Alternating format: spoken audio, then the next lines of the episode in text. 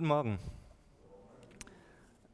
Bereits als Kind lernt man, dass man mit Feuer besser nicht spielen sollte. Wir versuchen das unseren Kindern auch beizubringen, immer wenn irgendwo offene Kerzen stehen, dass sie da bitte nicht rangehen. Denn das Element Feuer ist gefährlich, es ist unberechenbar und es hat eine zerstörerische Kraft. Und trotzdem ist Feuer doch wirklich faszinierend.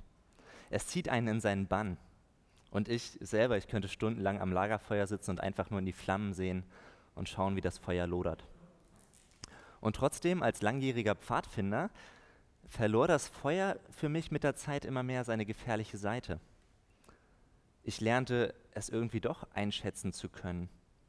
Und das ging so weit, dass wir schließlich am Ende eines Pfadfinderlagers eine kleine Tradition hatten. Man könnte auch sagen, es war eine Art Mutprobe. Denn am Ende vom Pfadfinderlager, da sammelten wir immer alle Seile ein, die wir für die Lagerbauten genutzt hatten. Die waren aus einer Art ähm, Hanfseil gemacht, die durften wir dann verbrennen. Und das haben wir dann in so eine große Feuerschüssel geschmissen und das gab so eine richtig hohe Flamme. Das war genial. Und irgendwie, ich weiß gar nicht, wie es dazu kam, kamen wir Mitarbeiter auf die Idee, ach, da kann man ja mal durchspringen. Und ja, einer hatte angefangen und dann ging es natürlich so ein bisschen reihum. Ähm, ist auch nichts bei passiert, erstaunlicherweise, muss ich auch dazu sagen. Und das soll keine Motivation hier fürs Yuka sein, ähm, dass man das irgendwo nachahmen sollte. Aber es war trotzdem so, dass ich erlebt hatte, okay, auch wenn ich vorher einschätzen konnte als Pfadfinder, ähm, dass es doch Überwindung gekostet hatte, da durchzuspringen. Die Mutprobe von damals, von der ich jetzt auch wirklich offiziell abraten möchte, das nachzumachen, war eine überflüssige Mutprobe, die ich eigentlich heute als vermeidlich, vielleicht auch als albern und etwas unreif bezeichnen würde. Und trotzdem gibt es auch andere Arten von Mutproben.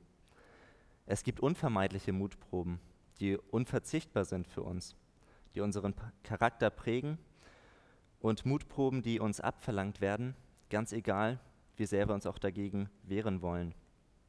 Und die Mutproben dieser zweiten Kategorie, das sind Mutproben, die wir in der Bibel finden. Sie sind, sie sind unvermeidlich, unverzichtbar für die Prägung unseres Charakters und sie werden uns abverlangt, selbst dann, wenn wir uns dagegen wehren wollen. Um solch eine Mutprobe, um solch eine Glaubensprüfung soll es heute Morgen gehen. Um eine Situation, in der die Protagonisten sich ein Herz gefasst haben und in der sie sich trotz äußerem Widerstand an ihren Gott geklammert haben und ihm treu waren. Und die Mutprobe, um die es heute Morgen geht, die führt uns hinein ins sechste Jahrhundert vor Christus. Sie führt uns hinein in die Machtzentrale von König Nebukadnezar im babylonischen Reich. Wir begegnen in diesem Kapitel in Daniel 3 drei jungen Männern, die richtig Karriere gemacht haben. Und zwar eine saubere Karriere. Eine Karriere ohne krumme Touren und ohne faule Kompromisse. Die drei Männer gehören zur jüdischen Elite, die nach Babylon deportiert wurde. Und die drei Männer haben vor Ort eine Art diplomatische Ausbildung erhalten. Und obwohl sie ihren Glauben nie verleugnet haben, gelangten sie in sehr hohe Positionen. Die drei, um die es heute geht, waren gute Freunde von Daniel und sie hatten einen ähnlichen Werdegang wie Daniel selbst durchlaufen. Und das, was geschah, was wir uns heute Morgen ansehen, da ist von Daniel gar nicht die Rede. Von Daniel wird nichts in dem Text berichtet. Es ist vermutlich so, dass er nicht da war, ähm, dass er irgendwo auf einer Reise unterwegs war. Ansonsten wäre von ihm sicherlich auch die Rede gewesen in dem Text. Und deshalb könnte man auch sagen, dass es heute Morgen in dieser Situation darum geht, wie es ist, wenn man plötzlich selber nicht mehr in der zweiten Reihe steht, sondern in der ersten Reihe. Wenn man sich nicht mehr hinter jemand anderem verstecken oder zumindest hinter jemand anderem zurückziehen kann. Es geht darum, wie es ist, wenn der andere, der vermeintlich stärkere oder der vermeintlich standhaftere, der sonst immer für den Glauben einsteht, nicht da ist. Und die drei Personen, die machen ihre Karriere, sie sind ganz oben angelangt, und dann kommt der Tag, der alles in Frage stellt. Der Tag der Mutprobe. Der Tag, von dem wir in Daniel 3 lesen.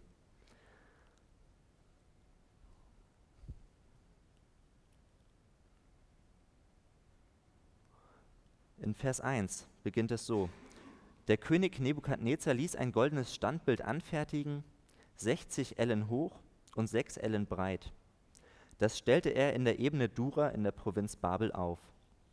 Nebukadnezar lässt also eine riesige Statue aufstellen. In heutigen Maßen ist es etwa drei Meter breit und circa 30 Meter hoch, also eine Statue zwischen doppelt bis dreimal so hoch wie unser Gemeindehaus, habe ich geschätzt. Hängt auch so ein bisschen davon ab, wie groß unten der Sockel war, auf dem die Statue drauf stand. Ähm, aber ein riesiges Ding. Die Statue war nämlich das Lieblingsprojekt vom König und es sollte ein Symbol seiner Macht sein. Und heute wissen wir gar nicht, was genau die Statue abgebildet hat ob sie vielleicht so aussah wie die Statue, in der es um Daniel in, in Daniel 2 ging aus dem Traum, oder ob Nebukadnezar sich selber so ein bisschen abbilden ließ, das wissen wir nicht genau. Und trotzdem wissen wir, welchen Zweck diese Statue hatte, was Nebukadnezar sich davon erhoffte. Denn er hoffte mit dieser Statue, dass die ganz vielen unterschiedlichen Nationen und Religionen in seinem Reich durch diese Statue miteinander verbunden werden als eine Art religiöses Symbol sollte es die Einheit dieses riesigen Reiches festigen und sein Reich vereinigen. Denn das Reich von Nebukadnezar war wirklich sehr groß. Und wer ein so großes Reich zusammenhalten will, dem reichen die normalen militärischen Mittel nicht aus, sondern es bedarf auch einer Art geistlichen, einer religiösen Orientierung. Es muss auch was für das Herz dabei sein, das die Menschen in diesem Reich auch seelisch zusammenfügt. Und deshalb muss man eigentlich sagen, dass Nebukadnezar aus psychologischer Sicht sehr weitsichtig gehandelt hat. Jede Macht, die etwas auf sich hält, die pflegt ihre Symbole, auch heute noch. Und so baute der damalige Weltstaat Babylon diese monumentale Statue und Nebukadnezar lädt ein zur Einweihung dieser Statue. Vers 2. Und der König Nebukadnezar sandte Boten aus um die Satrapen, die Statthalter und die Verwalter, die Berater, die Schatzmeister, die Richter, die Polizeibefehlshaber und alle Oberbeamten der Provinzen zu versammeln, damit sie zur Einweihung des Bildes kämen, das der König Nebukadnezar aufgestellt hatte. Nebukadnezar hat alles eingeladen, was Rang und Namen hatte. Alle wichtigen Positionen mussten dorthin kommen. Und dann wird das Bild sozusagen religiös aufgeladen durch eine offizielle Weihezeremonie. Die Staatskapelle von damals spielt feierlich, die Menschen versammeln sich wie zu einem heidnischen Kult, wie es damals üblich war, und die ganze Einweihung folgt einer gewissen Choreografie. Und dann müssen sich alle vor dieser Statue verbeugen. Und jede Verbeugung vor diesem Bildnis ist zugleich ein Kniefall vor dem König, vor Nebukadnezar.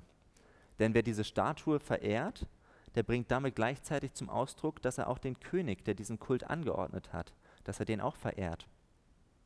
Und das ist für Nebukadnezar eigentlich ein guter Test, um zu sehen, wie es um den Gehorsam steht und die Loyalität seiner oberen Beamten. Es ist ein gutes Mittel zur Disziplinierung, denn sie alle haben sich zu beugen und sie alle machen mit.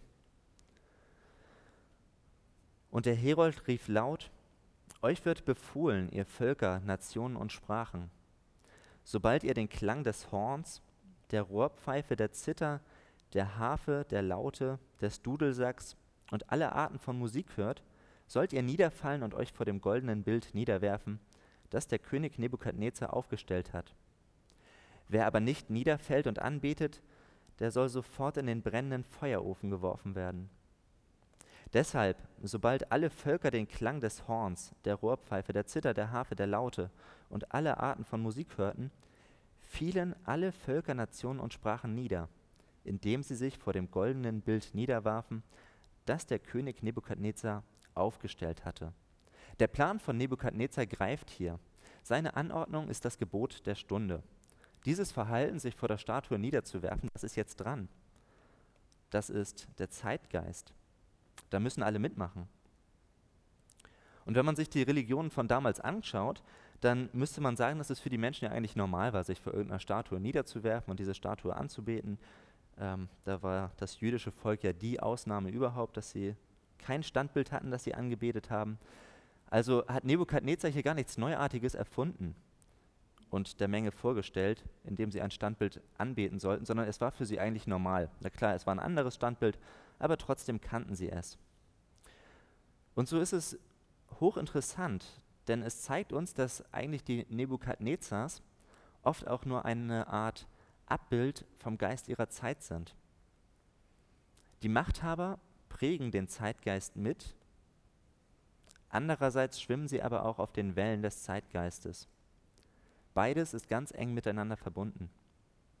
Und das gilt auch für unsere demokratisch gewählten, und ich erinnere heute an die Europawahl, ähm, Machthaber, an die heutigen Nebukadnezars und ich nenne sie mal Nebukadnezarinnen.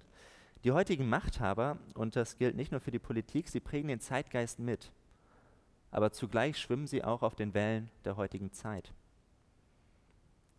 Für ihre Macht ist es wichtig, dass sie eng genug mit dem Zeitgeist verbunden sind, dass sie sich nicht zu weit davon entfernen und dass sie auch ihre Untertanen auf Linie halten. Das ist die Realität.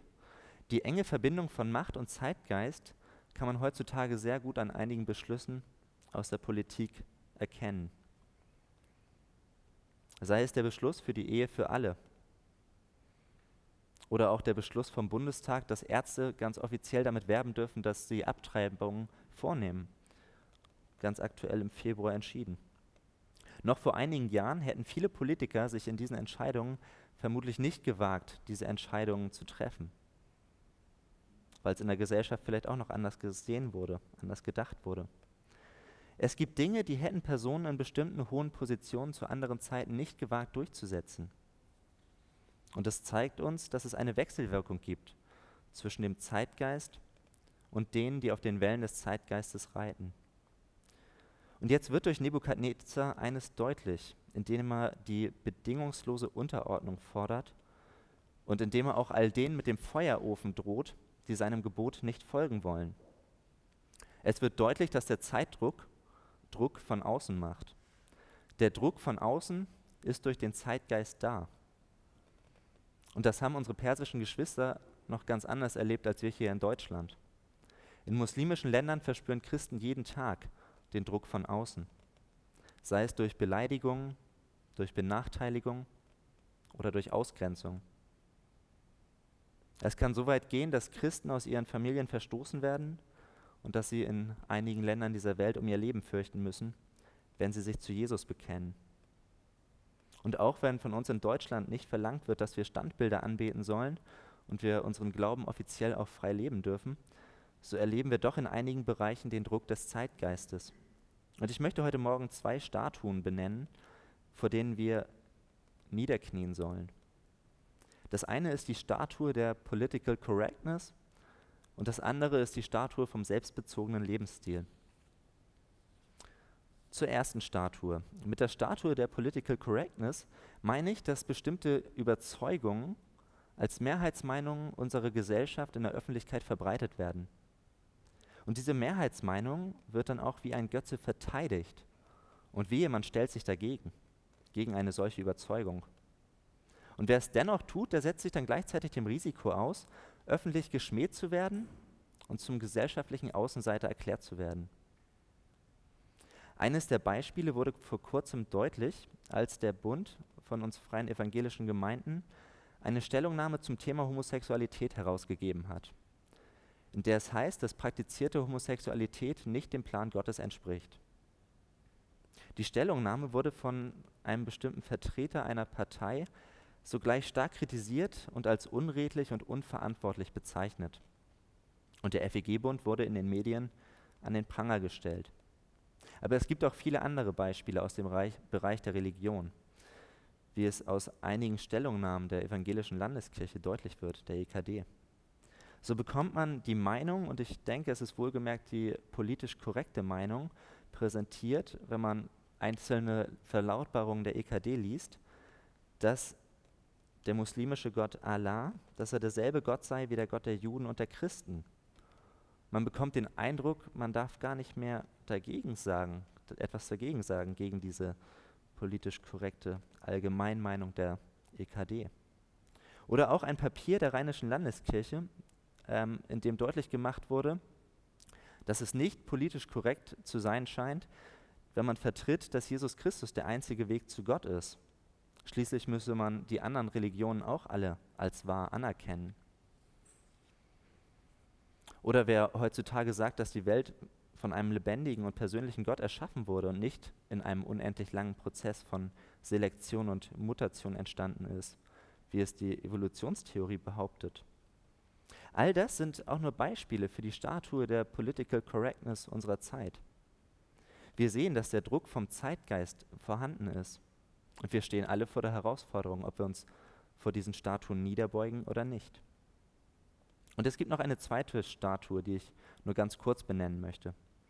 Es ist der selbstbezogene Lebensstil unserer Zeit. Die Zeit, in der wir leben, die macht nicht nur äußeren Druck durch die Political Correctness, sondern sie lockt eigentlich auch mit den vermeintlichen Vorzügen eines selbstbezogenen Lebensstils. Es sind eigentlich Zuckerbrot und Peitsche, die uns begegnen. Es gab keine andere Epoche unserer Zeit, in der ein Mensch so individualistisch auf sich selbst und seine eigenen Bedürfnisse bezogen leben konnte, wie es heutzutage der Fall ist. Das wird auch deutlich, wenn man sich die Vereinsamung in Deutschland ansieht. Wie kann es sein, dass in Millionen Städten so viele Menschen einsam sind, wo sie doch eigentlich so viele Menschen als Nachbarn haben? Das eigene Erlebnis steht bei manchen Menschen mehr im Vordergrund als das Bedürfnis, den anderen zu sehen oder Menschen in Not zu helfen. Wir alle kennen Berichte über die Problematik von Schaulustigen bei Unfällen, die die Rettungskräfte daran hindern, Menschenleben zu retten. Der persönliche Genuss, das eigene Wohlbefinden, das eigene Interesse haben oftmals Vorrang vor vielem anderen. Und auch hier müssen wir uns äh, vor Augen halten im Text von Daniel 3, dass Daniels Freunde damals nicht nur den, Ruch, den, den Geruch, den Duft der Feueröfen, sondern auch den Duft der herrlichen Speisen und Festmähler in der Nase hatten, zu denen sie durch ihre Stellung ja Zugang hatten. Zuckerbrot und Peitsche. Zurück zum Text. Die Masse von Nebukadnezar schwimmt dahin, wo er sie haben will, wohin er sie lenkt und wohin er sie natürlich auch ein bisschen zwingt mit dem Hinweis auf die Feueröfen. Und dann kommen plötzlich einige Mitarbeiter und sie stören diese feierliche Stimmung und wir lesen die weiteren Verse. Deswegen traten zur selben Stunde etliche chaldäische Männer herzu und verklagten die Juden. Sie ergriffen das Wort und sprachen zum König Nebukadnezar: O König, mögest du ewig leben. Nun sind da jüdische Männer, die du über die Verwaltung der Provinz Babel bestellt hast: Schadrach, Meschach und Abednego. Diese Männer, o König, achten nicht auf dich, dienen deinen Göttern nicht und sie beten das goldene Bild nicht an, das du aufgestellt hast. Das ist doch die Schlüsselszene der Mutprobe, als alle um sie herum vor diesem Götzenbild einknicken. Wie verhalten sich da die drei Männer? Schadrach, Meschach und Abednego, sie bleiben stehen. Sie beten das Bild nicht an. Und das ist der zweite Punkt, der in diesem Text durchklingt, dass für sie, für diese drei Männer, der Weg klar ist. Die drei Männer standen vor der Wahl, wie sie sich in dieser Situation verhalten würden. Und trotzdem war der Weg für sie eindeutig. Sie hatten ein klares Nein, wir fallen nicht vor dieser Statue nieder. Wir geben dem Druck der äußeren Verlockung, äh, dem, wir geben dem äußeren Druck und auch der Verlockung nicht nach, dass wir unsere Positionen damit riskieren. Wenn es etwas gibt, was diese drei Männer verinnerlicht hatten, dann war es das erste Gebot. Ich bin der Herr dein Gott du sollst keine anderen Götter neben mir haben. Dadurch war ihr Weg klar. Sie hatten Gottes Wort in ihr Herz aufgenommen und sie hielten an seinem Wort fest. Die drei verweigern den Gehorsam, den Nebukadnezar von ihnen fordert, weil ihr Leben unter dem Befehl des lebendigen Gottes steht. Ihr Ja zu Gott enthält zugleich ein Nein zu allem, was die Ehre Gottes befleckt. Und so kommt es dann auch, wie es kommen muss. Die Neider und die Konkurrenten, sie sehen endlich ihre Chance gekommen. Denn wir müssen uns klar machen, wer andere Menschen denunzieren, denunzieren und wer andere Menschen schlecht machen will, der findet immer einen Anlass dazu. Und man hört den Neid zwischen den Zeilen durchklingen. Du König, du hast doch diese Männer eingesetzt, aber jetzt siehst du, was du davon hast. Man könnte sagen, die drei Männer haben ihre Köpfe auf dem Silbertablett geliefert. Ungehorsam gegenüber der Staatsmacht, begründet durch das religiöse Gewissen. Man zerrt die drei vor den König, aber, und das ist dann auch interessant, der König will seine drei besten Leute hier nicht verlieren. Und trotzdem kann er sich ja auch keinen Autoritätsverlust leisten. Was soll er also machen? Nebukadnezar gibt den dreien noch eine zweite Chance. Das Ganze nochmal von vorne. Er denkt sich vielleicht, okay, jetzt haben die drei genug Bekennermut bewiesen, jetzt habt ihr eure Pflicht erfüllt, euer Gewissen erfüllt. Das ist gut, aber jetzt kommt, seid doch nicht so blöd, setzt doch eure Karriere nicht aufs Spiel. Nebukadnezar ergriff das Wort und er sprach zu ihnen: Schadrach, Meschach und Abednego, geschieht es vorsätzlich, dass ihr meinen Göttern nicht dient und das goldene Bild nicht anbetet, das ich habe aufrichten lassen? Nun, wenn ihr bereit seid, sobald ihr den Klang der Hörner, Flöten, Zittern, Lauten, Harfen und Sackpfeifen und aller Arten von Musik hören werdet, niederzufallen und das Bild anzubeten, das ich gemacht habe, dann ist es gut. Wenn ihr es aber nicht anbetet, so sollt ihr augenblicklich in den glühenden Feuerofen geworfen werden. Und wer ist der Gott, der euch aus meiner Hand erretten könnte? Hier im letzten Vers, da macht Nebukadnezar einen großen Fehler. Er verfällt seiner Selbstsicherheit und er ruft zu einer Machtprobe heraus mit dem lebendigen Gott. Wer ist der Gott, der euch aus meiner Hand erretten könnte? Er sagt, euer Gott, den ihr doch bekennt und an dem ihr jetzt festhalten wollt, indem ihr nicht vor dieser Statue niederfallt, euer Gott ist ein schwacher Gott, euer Gott kann euch nicht retten. Nebukadnezar macht erneut Druck. Und trotzdem ist der Weg für die drei Freunde weiterhin klar. Und dann kommen die kostbarsten Verse aus diesem Abschnitt. Schadrach, Meschach und Abednego antworteten und sprachen zum König. Nebukadnezar, wir haben es nicht nötig, dir darauf ein Wort zu erwidern. Wenn es so sein soll, unser Gott, dem wir dienen, kann uns aus dem glühenden Feuerofen erretten, und er wird uns bestimmt aus deiner Hand erretten, o König. Und auch wenn es nicht so sein soll, so wisse, o König, dass wir deinen Göttern nicht dienen und auch das goldene Bild nicht anbeten werden, das du aufgestellt hast. Die Souveränität dieser Dreien ist doch erstaunlich. Sie stehen fest. Es besteht für sie gar kein Spielraum für Diskussion. Es wird keinen faulen Kompromiss geben zwischen dem mächtigen König und ihrem Glauben. Sie halten am Glauben an den Gott fest, der größer ist als die Macht Nebukadnezars. Das macht Vers 17 deutlich. Und in Vers 18 fügen sie außerdem hinzu, selbst wenn Gott einen anderen Plan haben sollte, haben wir trotzdem keinen Grund, ihm nicht zu vertrauen. Dann werden wir ihm trotzdem mehr glauben als dir. Selbst wenn unser Gott uns Wege führt, die wir jetzt nicht verstehen. Eigentlich sagen sie ja hier, wir verbrennen lieber im Ofen, als dass wir uns vor deinen Götzen niederbeugen. Lieber mit unserem Gott durchs Leid, als ohne ihn in eine trügerische Freiheit. Hier vor solch einer großen Bühne, in dieser herausfordernden Stunde in ihrem Leben, da gibt Gott den Männern die Freiheit und Vollmacht, dass es einem einfach nur den Atem raubt, wie sie ihren Glauben bezeugen. Und Nebukadnezar muss irgendwie auch gespürt haben, dass er hier keine Macht mehr hat über diese drei Männer. Da wurde Nebukadnezar voll Wut und das Aussehen seines Angesichts veränderte sich gegen Schadrach, Meschach und Abednego. Dann redete er und gab den Befehl, man solle den Ofen siebenmal heißer machen, als man es sonst zu tun pflegte. Und den stärksten Männern in seinem Heer befahl er, Schadrach, Meschach und Abednego zu binden und sie in den glühenden Feuerofen zu werfen. Babylon war damals das Land der Öfen. Sie produzierten ganz viele Brandziegel in riesigen Mengen und das war ein wichtiger Wirtschaftsfaktor für das ganze Reich. Die Öfen, sie waren dafür konstruiert, eine enorme Hitze entwickeln zu können.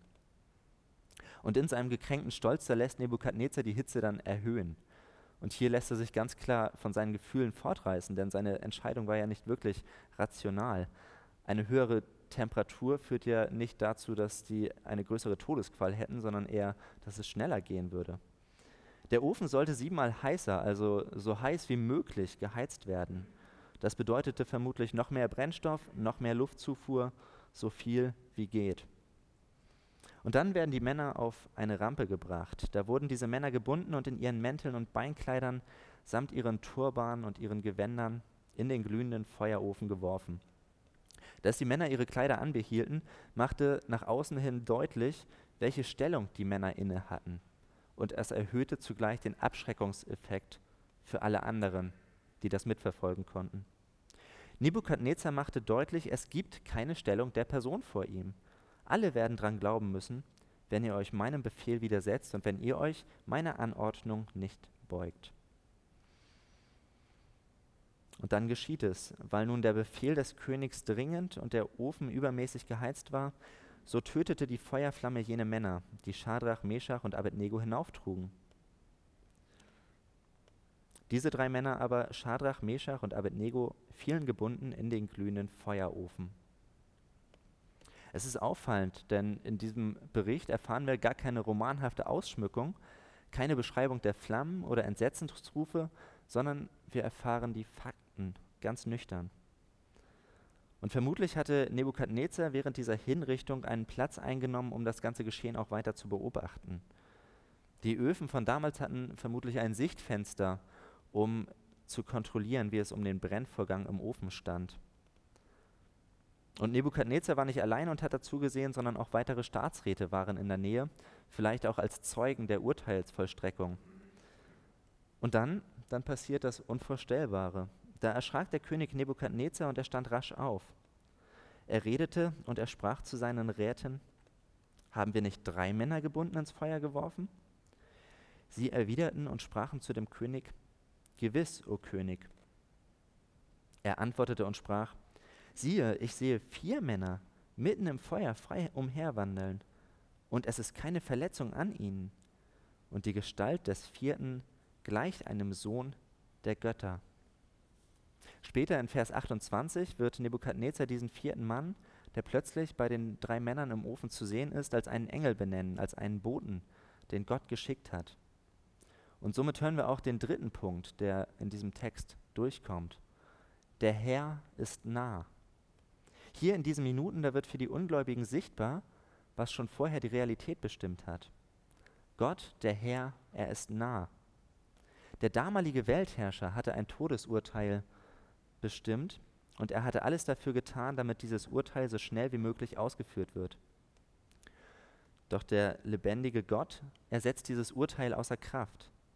Und König Nebukadnezar, der eigentlich immer alles selber entscheiden darf und an seiner Meinung festhalten kann, er muss plötzlich eine Kehrtwendung um 180 Grad vornehmen. Darauf trat Nebukadnezar vor die Öffnung des glühenden Feuerofens. Er begann und sprach: Schadrach, Meschach und Abednego, Ihr Knechte Gottes, des Allerhöchsten, tretet heraus und kommt her. Da kamen Schadrach, Meschach und Abednego aus dem Feuer hervor. Daraufhin versammelten sich die Satrapen, die Vorsteher und Statthalter samt den Räten des Königs.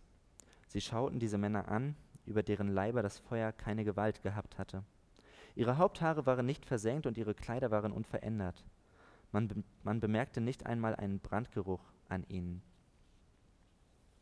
die sozusagen medizinische Kommission von damals, hat festgestellt, dass die Männer vollständig beschützt waren. Selbst die Kleider waren unversehrt.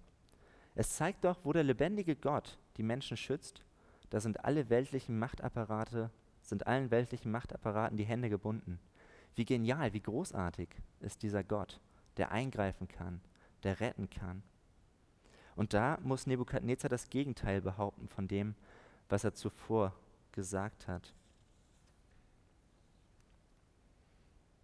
Er muss zugeben, dass er, der mächtige König, die, Mut, die Machtprobe gegen den lebendigen Gott verloren hat. Da ergriff Nebukadnezar das Wort und er sprach: Gepriesen sei der Gott Schadrachs, Meschachs und Abednegos, der seinen Engel gesandt und seine Knechte errettet hat, die auf ihn vertrauten und die das Gebot des Königs übertraten und ihre Leiber hingaben, weil sie keinen anderen Gott verehren und anbeten wollten als ihren Gott allein. Und von mir wird eine Verordnung erlassen, dass wer immer unter allen Völkern Völkerschaften und Sprachen von dem Gott Schadrachs, Meschachs und Abednegos leichtfertig spricht, in Stücke zerhauen und sein Haus zu einem Misthaufen gemacht werden soll, weil es keinen anderen Gott gibt, der so erretten kann wie dieser. Daraufhin machte der König Schadrach, Meschach und Abednego groß in der Provinz Babel. Ihr Lieben, nicht immer schenkt Gott einen solch sichtbaren Triumph wie damals im Feuerofen. Gott greift nicht immer auf so wundersame Weise ein. Und das wissen die Männer von damals auch. Es ist nicht so, dass wir selber nur fest genug glauben müssen und dann hilft, heilt oder rettet uns Gott. Und das wird hier bei diesen drei Männern auch deutlich. Ihr Glaube ist nicht vom Ergebnis abhängig. Sie halten an ihrem Gott fest mit dem Wissen, dass er sie gar nicht zwangsläufig aus dem Flammentod retten wird. Aber sie glauben daran, dass Gott größer ist, dass er mächtiger ist als alle Macht dieser Welt und dass Gott sich am Ende durchsetzen wird. Gott geht mit jedem Weg den, der für ihn richtig ist. Das geht leider nicht immer so aus, wie wir es für uns selbst wünschen. Aber das macht uns auch die Bibel deutlich. Sie nimmt da kein Blatt vor den Mund. Das wird deutlich am Beispiel von Stephanus, der für seinen Glauben gesteinigt wurde. Aber auch Stephanus durfte kurz vor seinem Tod wissen, Gott ist da. In Apostelgeschichte 7, in den Versen 55 und 56, wo von Stephanus berichtet wird, da lesen wir, er aber, also Stephanus, voll Heiligen Geistes, blickte zum Himmel empor und er sah die Herrlichkeit Gottes und Jesus zur Rechten Gottes stehen und er sprach, siehe, ich sehe den Himmel offen und den Sohn des Menschen zur Rechten Gottes stehen. Gott geht unterschiedliche Wege mit uns Menschen, aber er ist derselbe Gott und er hat dieselbe Liebe zu seinen Leuten. Bei ihm sind wir immer in sicheren Händen. Und Jesus Christus selbst hat uns zugesagt, ich bin bei euch alle Tage bis an der Weltende.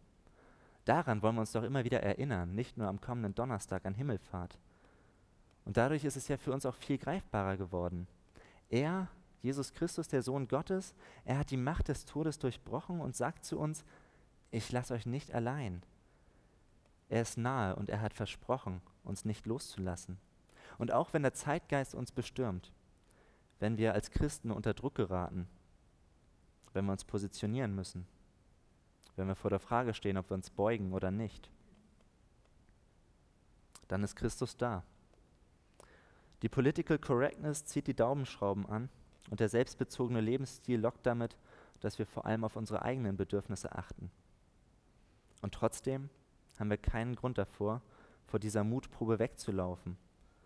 Wir müssen uns nicht anpassen und klein beigeben, denn der Herr, der lebendige Gott, er ist da und er ist mächtiger als alles andere um uns herum. Und das ist das Wichtigste und das ist auch der Grund dafür, weshalb diese drei Männer es in der Situation schaffen, ein klares Nein zu sagen. Denn sie wissen schon vorher, dass Gott längst da ist. Denn sie dienen ihm bereits da mit ihrem ganzen Leben. Und so wird in der Krise im Feuer umso deutlicher, was vorher schon Realität war. Und Bitte nehmt es mit in die neue Woche als Trost für die Herausforderungen, die euch begegnen, vor denen ihr steht.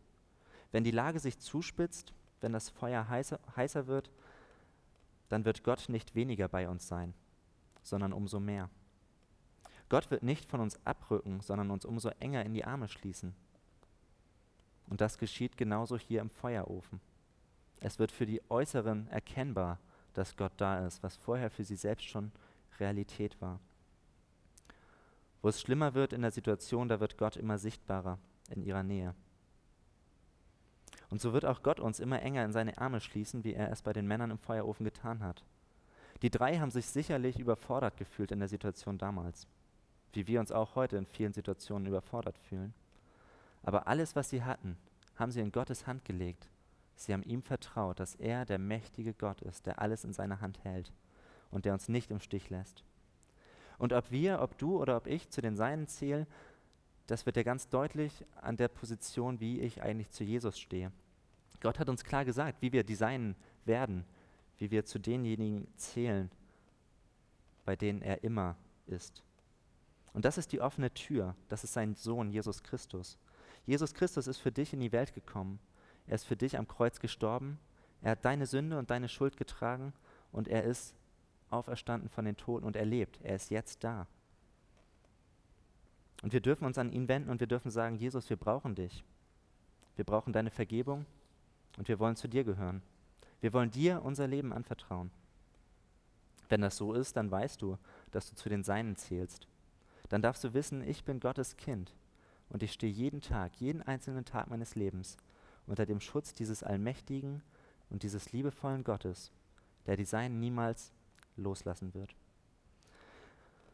Vater, wir danken dir dafür, dass es wahr ist. Wir danken dir, dass du derselbe Gott bist, heute ebenso wie damals, als die drei Männer in ihrer Mutprobe standen.